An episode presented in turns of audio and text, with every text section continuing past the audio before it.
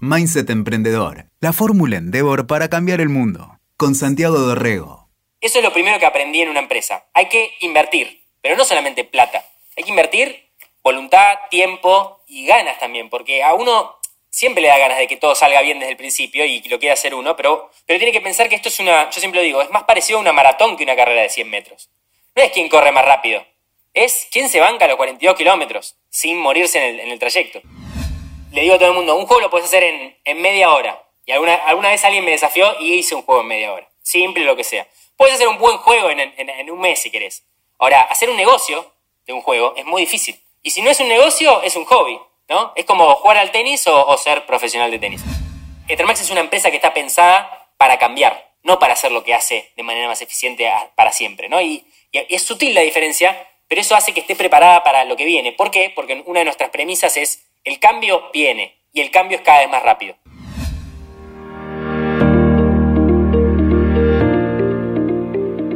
Hoy te invito a conocer la historia de un emprendedor que encontró su camino haciendo lo que más disfrutamos todos desde que somos chicos, jugando. Max Cavazzani es el fundador de Ethermax, una empresa líder en la industria de los videojuegos que se volvió popular con el boom de preguntados.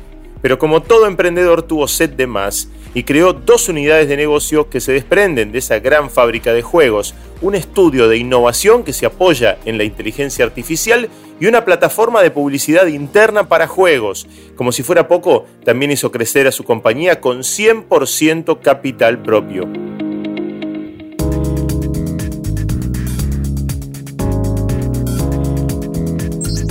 Soy Máximo Cavazzani, soy fundador de Termax y también conocido como el creador de Preguntados.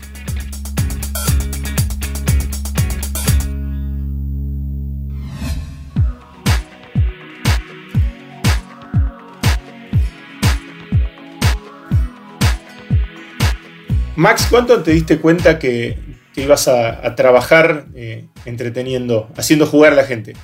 Te diría que bastante tarde, porque mi sueño siempre fue hacer una empresa de software y cuando vi que había una nueva... A ver, intenté subirme a la revolución en el año 2000, antes de... cuando tenía 15 años. Ahí empezamos hasta con, una persona, hicimos un proyectito y se pinchó todo y me quedó ese, ese bichito de siempre, ¿no? De decir, esto va a pasar de nuevo y cuando pase quiero estar ahí.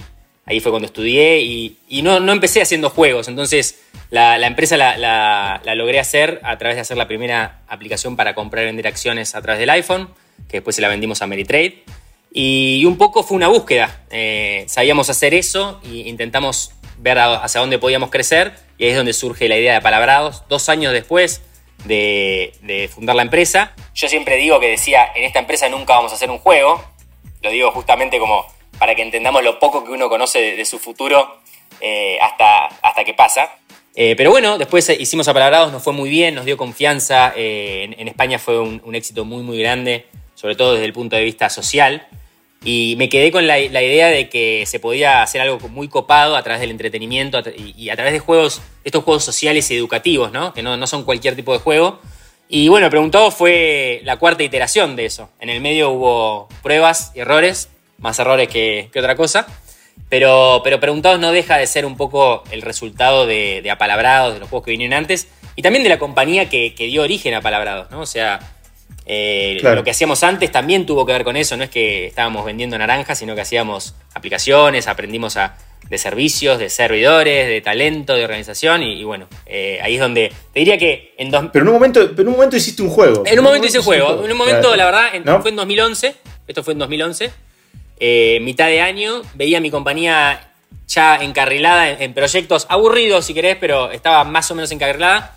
Pero pensé, bueno, qué bueno sería un nuevo, un nuevo despertar de esta empresa. Y, empecé a ver opciones y, realmente ahí lo que hice fue un análisis honesto, ¿no? Siempre digo que es el más difícil de todos los análisis. Decir qué hicimos bien, qué hicimos mal, dónde están las oportunidades.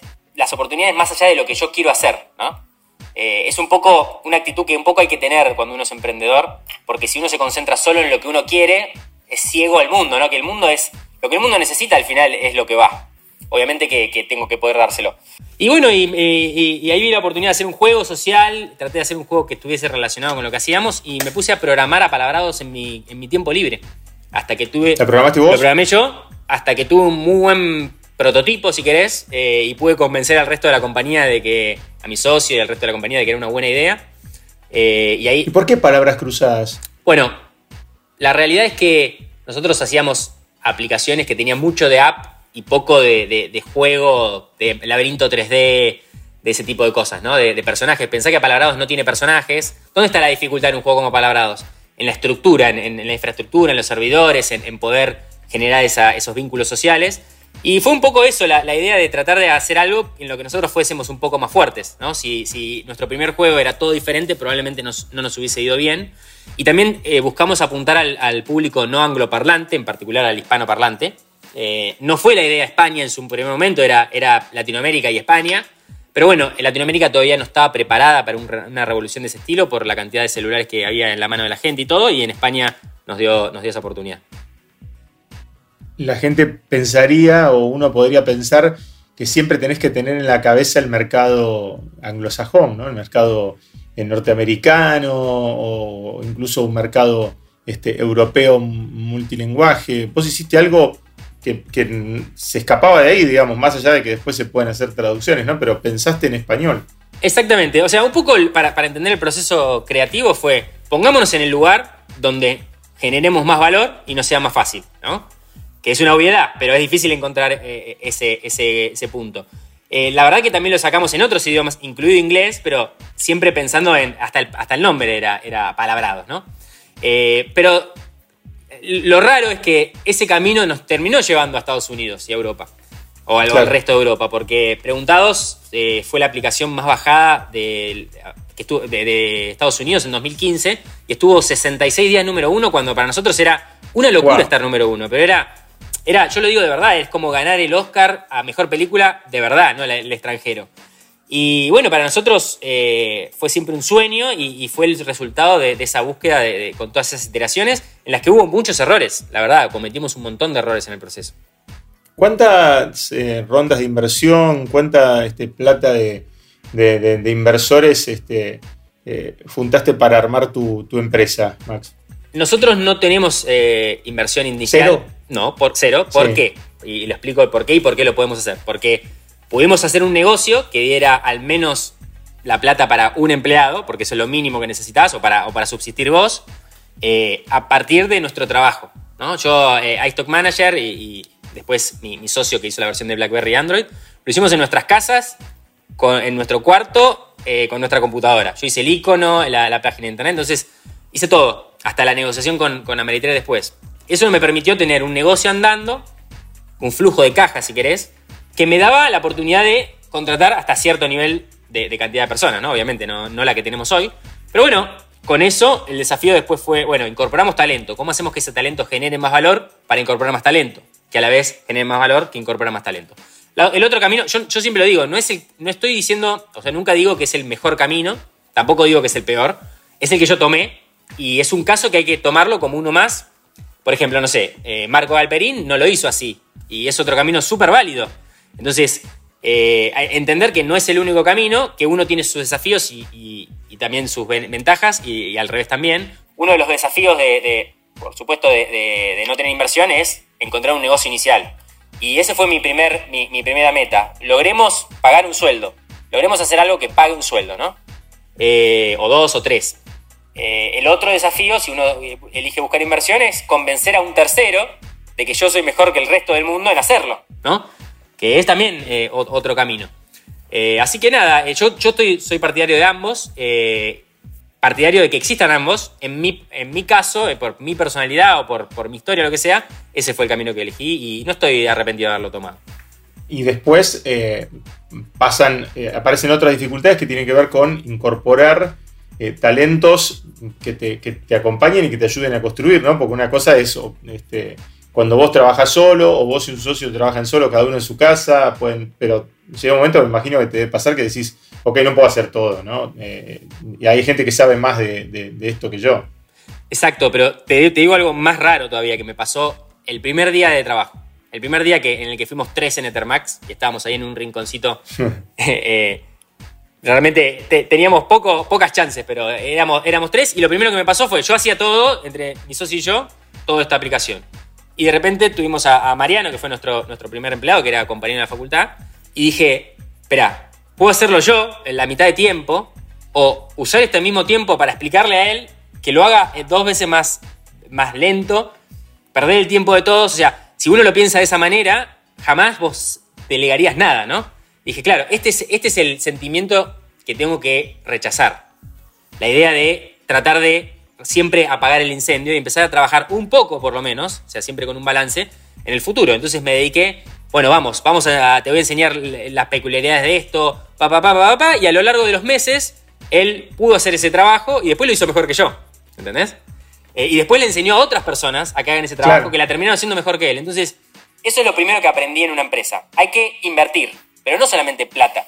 Hay que invertir voluntad, tiempo y ganas también, porque a uno siempre le da ganas de que todo salga bien desde el principio y lo quiere hacer uno, pero, pero tiene que pensar que esto es una, yo siempre lo digo, es más parecido a una maratón que una carrera de 100 metros. No es quien corre más rápido, es quién se banca los 42 kilómetros sin morirse en el, trayecto. Y de los que llegan, bueno, vemos quién llegó, quién, quién, llegó antes, ¿no? Pero el primero es ese. Entonces, eh, ese fue mi primer desafío y que, que, lo pude hacer y, cuando fueron 5, 6, 7 personas, 20 personas si querés, más o menos seguíamos la misma estructura. Llegó un momento en el que me di cuenta que el tipo de emprendedor que era era buenísimo para este ese momento, pero no para este nuevo momento. Y tuve que tomar una decisión, o me empacaba en mi, bueno, yo soy así, ¿no? Eh, o iba, agachaba un poco la cabeza y decía, bueno, ¿qué hay que aprender?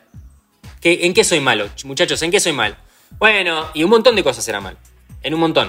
En cómo, cómo me comunicaba, por ahí en cómo, cómo discutíamos las ideas, en cómo organizaba la empresa, por ahí demasiado ambicioso en algún momento, demasiado poco ambicioso en otro momento. Y fui aprendiendo. Entendí que en realidad nunca vas a ser bueno en todo, y mucho menos, vas ni siquiera puedes ser bueno como SEO en todas las etapas, sino te pones la, el trabajo de aprender, de probar, de escuchar sobre todo. A mí me, me, costó mucho aprender a, escuchar a los demás, ¿no? Pero no, en el día a día, sino a escuchar críticas o, a veces ni siquiera escuchar lo que dicen, porque no todo el mundo lo dice, pero tratar de ver y, siempre tratar de tomar la actitud de decir, ¿soy el SEO que me gustaría tener?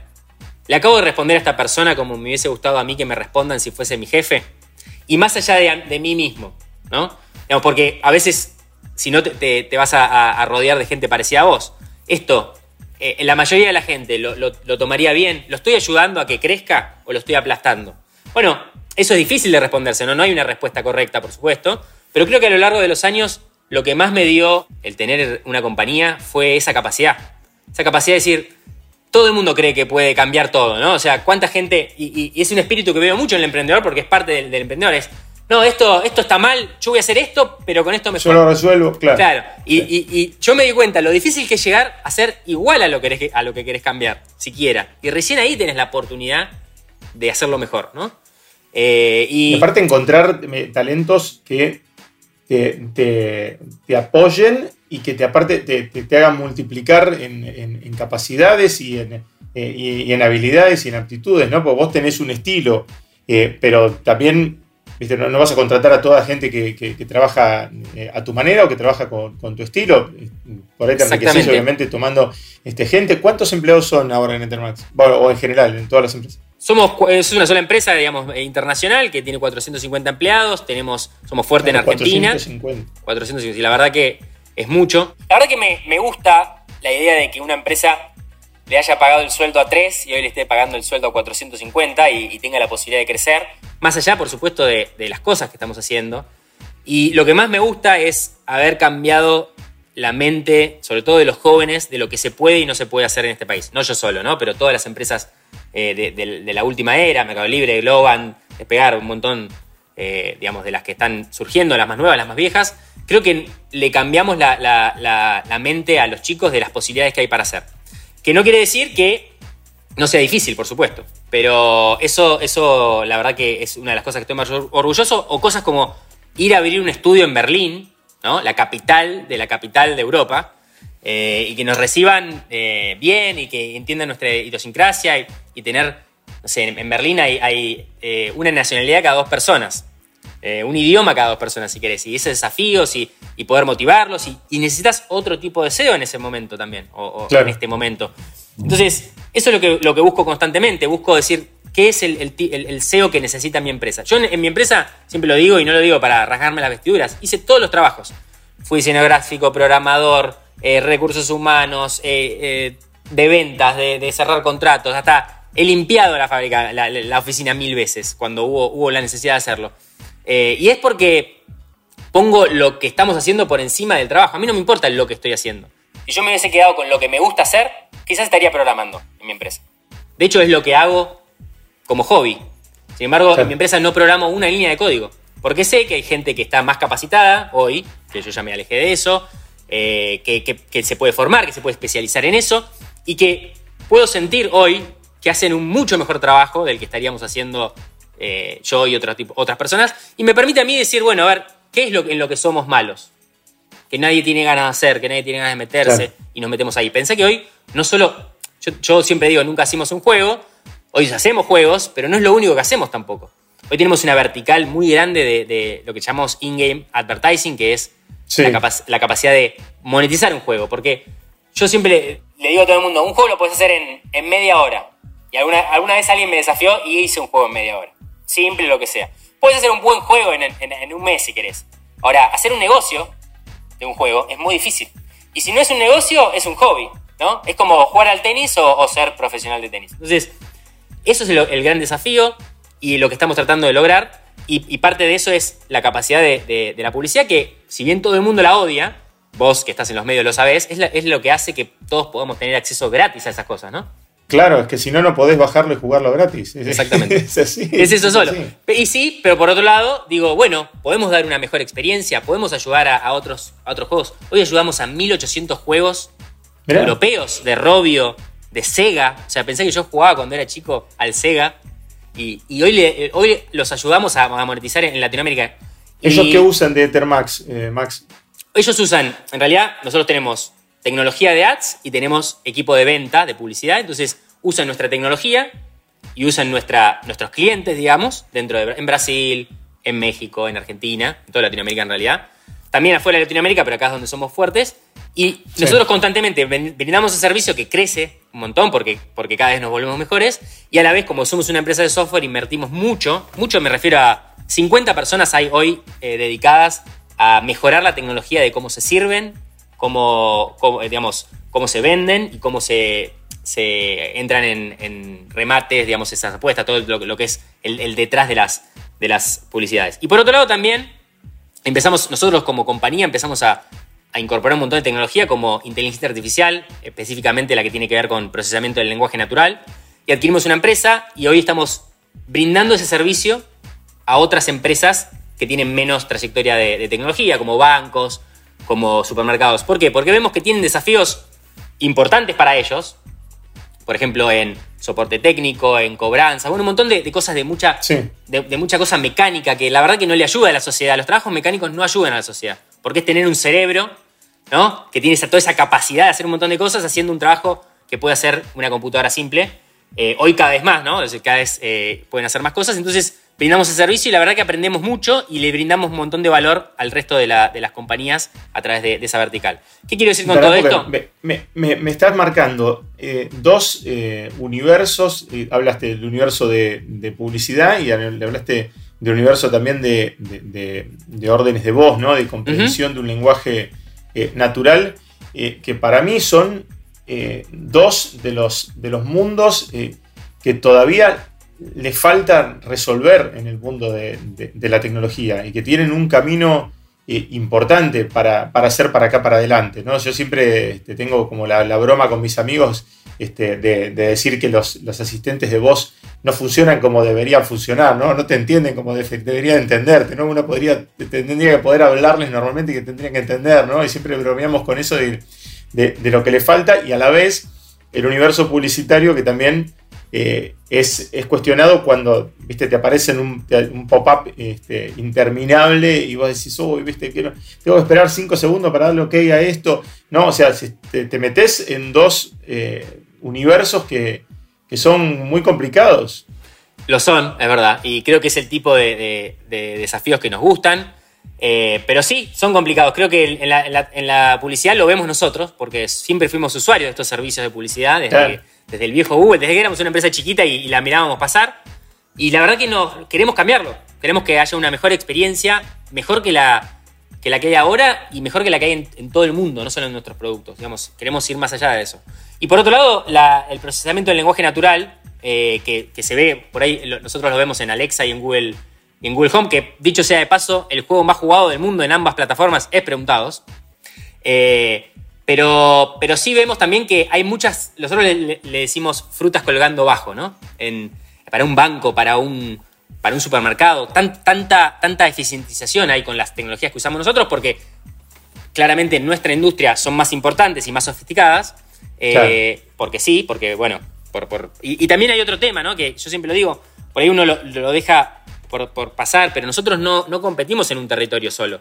¿no? No, no es que nos limitamos a. Por ahí en in-game advertising sí lo hacemos, pero en el gaming lo hacemos igual en Finlandia que los finlandeses acá, ¿no? Entonces eso nos hace tener que subir un poquito la vara. No quiere decir que seamos mejores, pero definitivamente el, campeonato que jugamos es internacional. Y eso hace que nos veamos obligados a, incorporar la, tecnología que, eh, que, usa nuestra competencia. ¿Y no pensaste en, mudarte a Berlín? En seguir desde allá, vos decís la capital del mundo, la capital de Europa, este, y, seguir este, los negocios viviendo desde allá? Mira, yo tengo un problema que es que me gusta mucho Argentina. Eh, me gusta, me gusta. Eh, entonces, la, mi idea siempre fue hacerlo desde acá.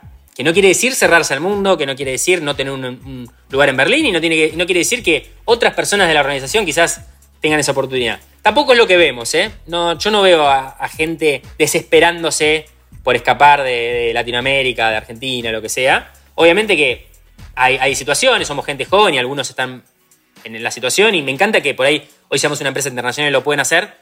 Pero, a ver, no dejo de, valorar tampoco lo, que tiene Latinoamérica, ¿no? Los talentos. La idea, como te decía antes, de que somos uno de esas, esos lugares. O sea, la gente tiene ganas de que exista un Ethermax en Latinoamérica. Y en Berlín existen Ethermaxes, digamos. Eh, y ojalá que seamos el más grande y que rompamos todo y que seamos eh, enormes en Berlín y saquemos, eh, abramos en Madrid y un montón de lugares.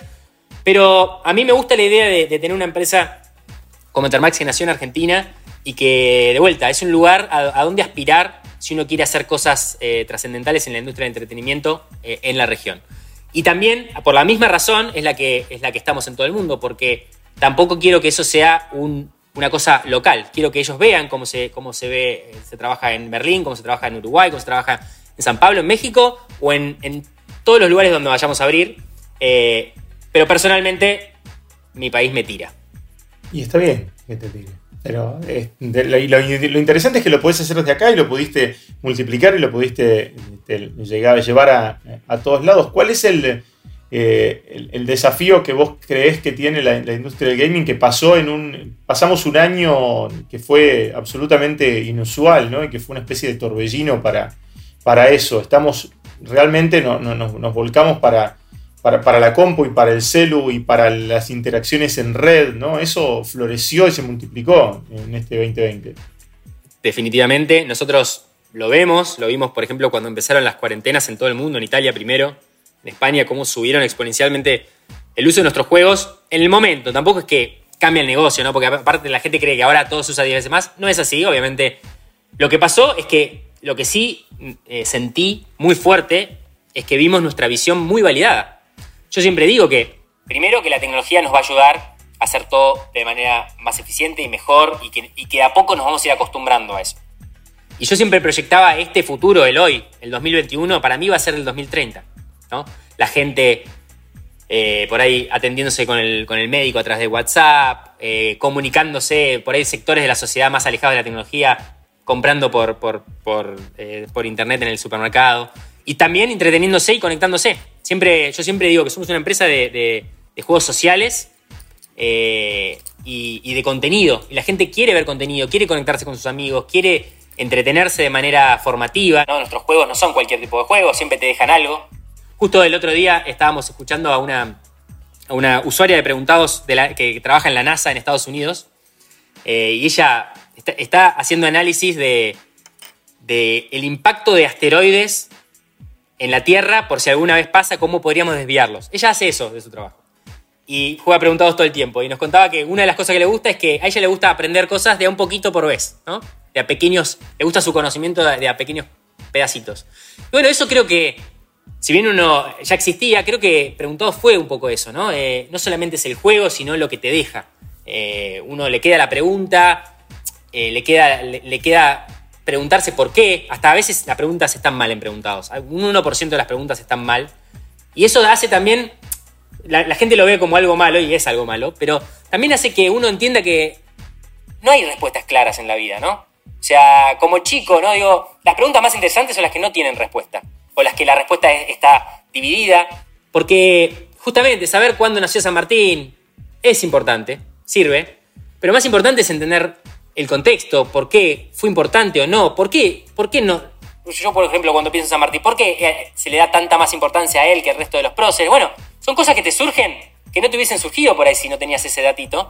Y, creo que en eso sí hicimos una gran diferencia. Y, lo que estamos tratando de hacer ahora es llevarlo al próximo nivel, ¿no? Ya sea con el mismo contenido y nueva plataforma, con, diferente contenido y, la misma plataforma, o todo cambiado, ya sea mejorando el negocio o, para, poder hacerlo más fuerte y que, se trascienda en el tiempo, o simplemente formando gente. Yo creo que hoy en, en, en Endermax tenés 450 personas que son parte de algo que no, no sé si hubiesen podido ser parte si no hubiésemos empezado todo esto, ¿no? Por ahí tendrían que ir a Estados Unidos o a otro país a, hacer juegos o... no, lo sé, nadie, nadie lo sabe, pero, pero sí sé que lo que existe hoy es digno de ver. Una de las cosas que, en las que trabajamos mucho, por ejemplo, eh, eh, fue nuestra oficina de Yorquiza, en, cómo se presenta, en la, escalera animada, y hoy está ahí vacía. Eh, y si bien, digamos, fue un desafío, digo, dije, bueno, ¿podemos, ¿podemos llevar esa experiencia a más gente? Hicimos algo que se llama Ether Experience, que es como un Google Street View, pero todo animado, puedes ver la, adentro, digamos, de la, escalera animada y un montón de cosas, que es, que es un poco la experiencia que queríamos dar de la, de la empresa. Y como que dimos vuelta la, la, idea, ¿no? Porque ahora no solo la gente que, está, que estaba en la empresa lo puede ver, sino lo puede ver todo el mundo, lo puede ver la gente de Berlín, lo puedes ver vos, lo puede ver chicos de 17 años que dicen, wow, ¿existe este lugar en Villurquiza? Sí, existe, y está logrado gracias al trabajo de minucioso, mucha prueba y error, y a lograr negocios, ¿no? No solamente lo que queremos hacer y nos encanta hacer juegos, o sea, eso no lo voy a negar, nos encanta, sí. pero eh, también estamos detrás de que esto se mantenga y que dure 10 años más, o 20, o 100, no importa y que si mañana se deja de usar el celular o, surge una nueva tecnología, estemos ahí. Eh, no, estar siempre detrás. E invertir en talento. Y, Una cosa que le digo a todo el mundo es, tarde o temprano, todo lo que sabes no va a servir para nada. Y, la gente me mira, ¿no? Raro.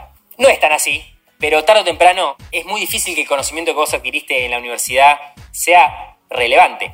Si vos lo fuiste eh, mojando, digamos, si lo fuiste eh, nutriendo, si lo fuiste agrandando, seguro. Pero también puede ser que aunque lo hayas hecho, tu trabajo deje de tener sentido. Bueno, está en vos, está en vos, primero ver eso en tu área de, expertise y cambiar.